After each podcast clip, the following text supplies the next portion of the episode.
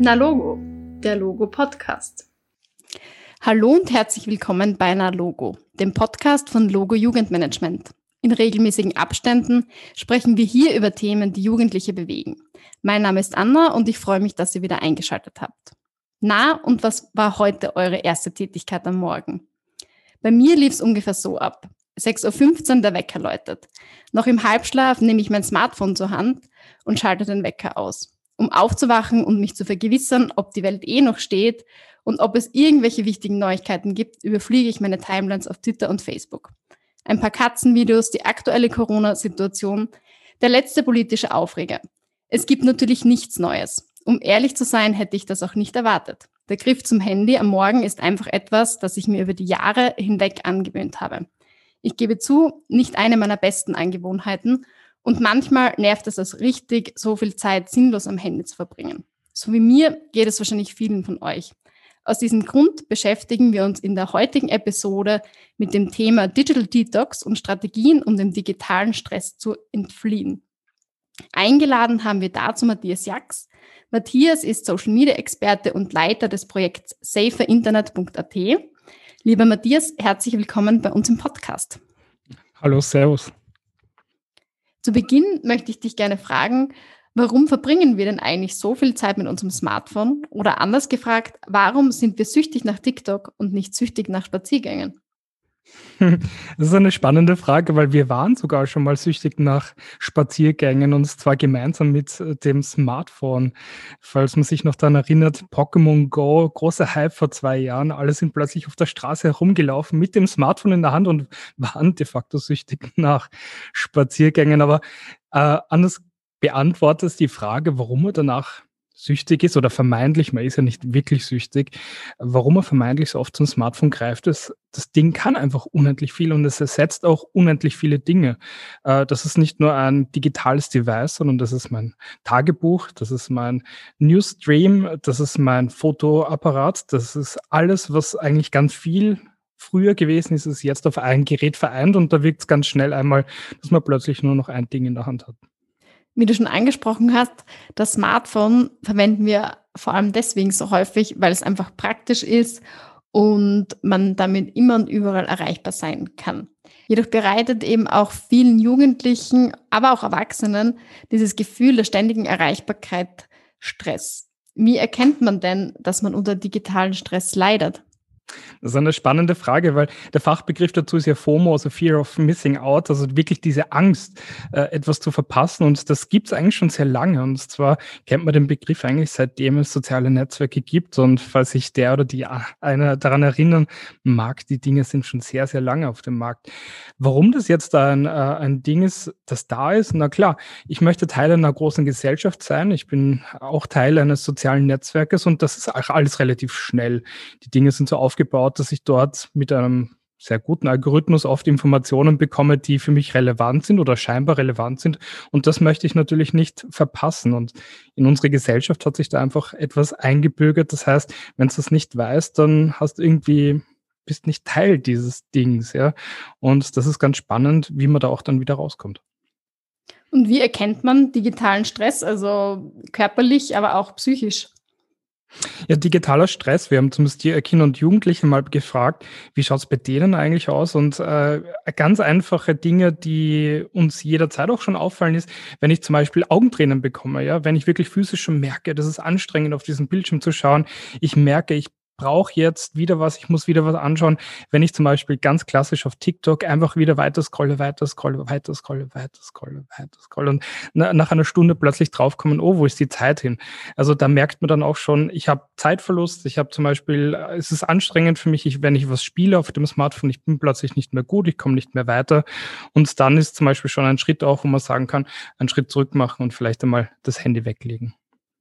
Zu Beginn habe ich eh schon erwähnt, dass unser Thema auch unter anderem Digital Detox ist. Also wir wollen auch darüber sprechen, so Strategien, wie man dem digitalen Stress entfliehen kann. Hast du da ein paar Tipps für uns?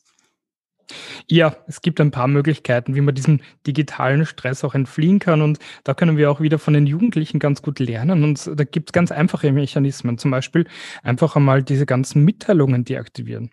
Diese ganzen Pop-ups, die auf dem Smartphone dann immer da sind, wichtige neue Nachricht. Äh, es ist eine Breaking News, ist auch immer äh, ganz ein äh, tolles Zeichen für, oh, ich möchte nichts verpassen.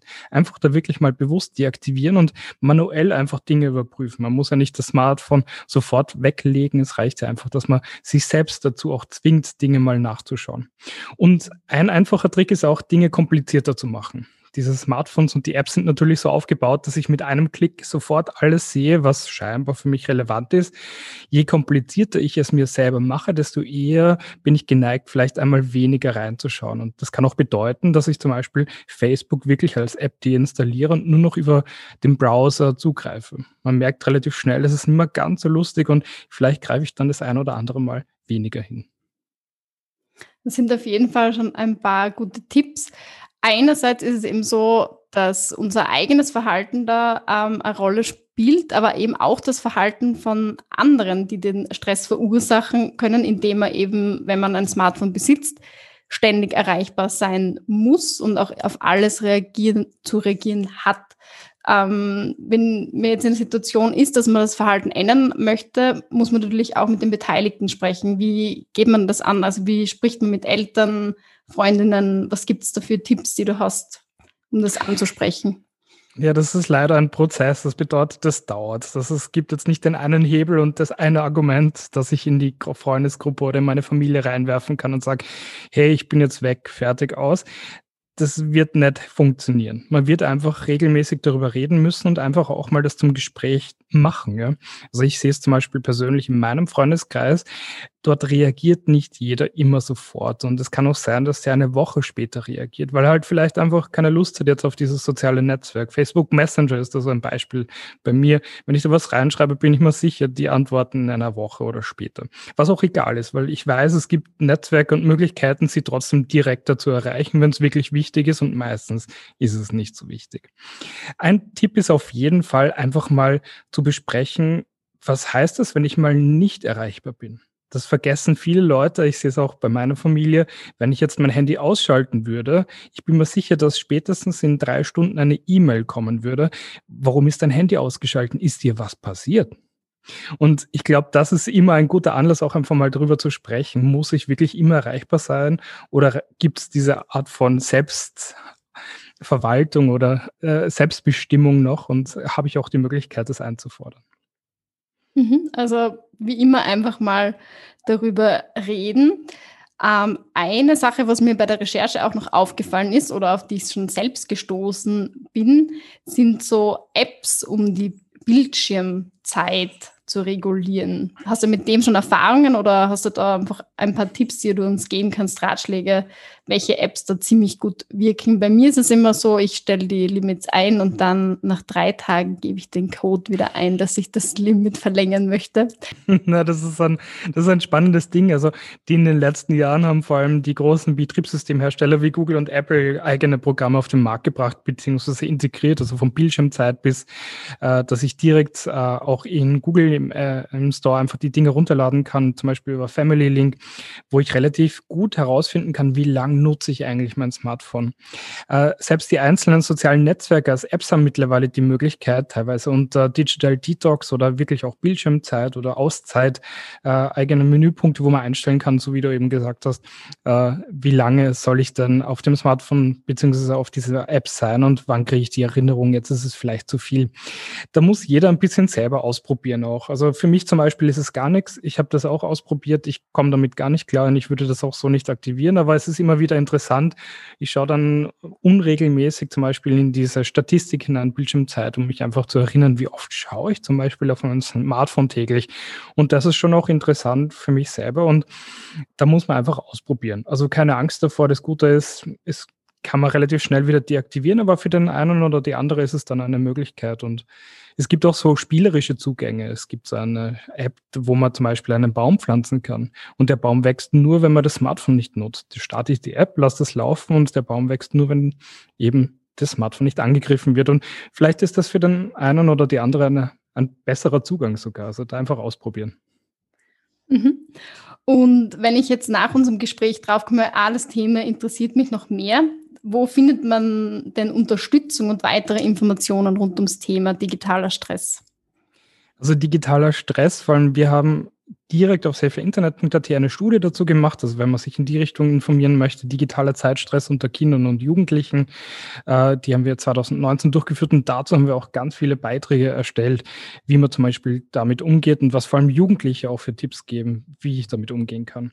Und eine tolle Seite ist zum Beispiel auch unterschätzt, Rad auf Draht, nicht nur eine Telefonnummer, sondern auch eine Webseite, äh, wo ganz viele Informationen auch dort stehen, was tue ich denn, wenn ich diesen Stress habe und natürlich eure Seite. Also äh, bei Logo habt ihr auch natürlich ganz viele Informationen und äh, Hinweise und Tipps, wie gehe ich eigentlich mit so einem digitalen Zeitstress um und an wen kann ich mich wenden. Zum Schluss frage ich dich noch persönlich, was sind denn deine Top 3 Tipps für den Start ins Digital Detox? Wie fängt man am besten an? Ich glaube, der Tipp Nummer eins ist nicht übertreiben, weil in dem Moment, wo ich zu viel nicht will in dem Fall, äh, desto eher werde ich scheitern, sondern kleine Schritte setzen, wie zum Beispiel auch selbes Thema wie beim Abnehmen, wie beim Sport machen. Genauso auch behandeln. Also dieses Digital Detox-Thema ist nicht irgendwie was Abstruses und Seltsames und weit entferntes, sondern ähnlich behandeln, wie wenn ich jetzt zum Beispiel gesünder leben möchte, wie wenn ich zum Beispiel laufen gehen möchte, vielleicht mich vegan ernähren und so weiter. Genauso in diesem Themenkreis auch ernst nehmen und wirklich auch als dritter Punkt reflektieren und sagen, wo kann ich äh, eine Stellschraube setzen, wo kann ich was besser machen, was schlechter machen und auch mit dem Partner oder Partnerin oder eben Familien- und Freundeskreis darüber sprechen. Wie geht es dir eigentlich damit, dass ich mich zurücknehmen möchte? Ja, das war schon. Vielen Dank, lieber Matthias, für das Gespräch und deine Zeit. Sehr gerne. Meinen Hörerinnen sage ich danke fürs Dabeisein. Bis zum nächsten Mal bei einer Logo. Bis dahin, bleibt informiert.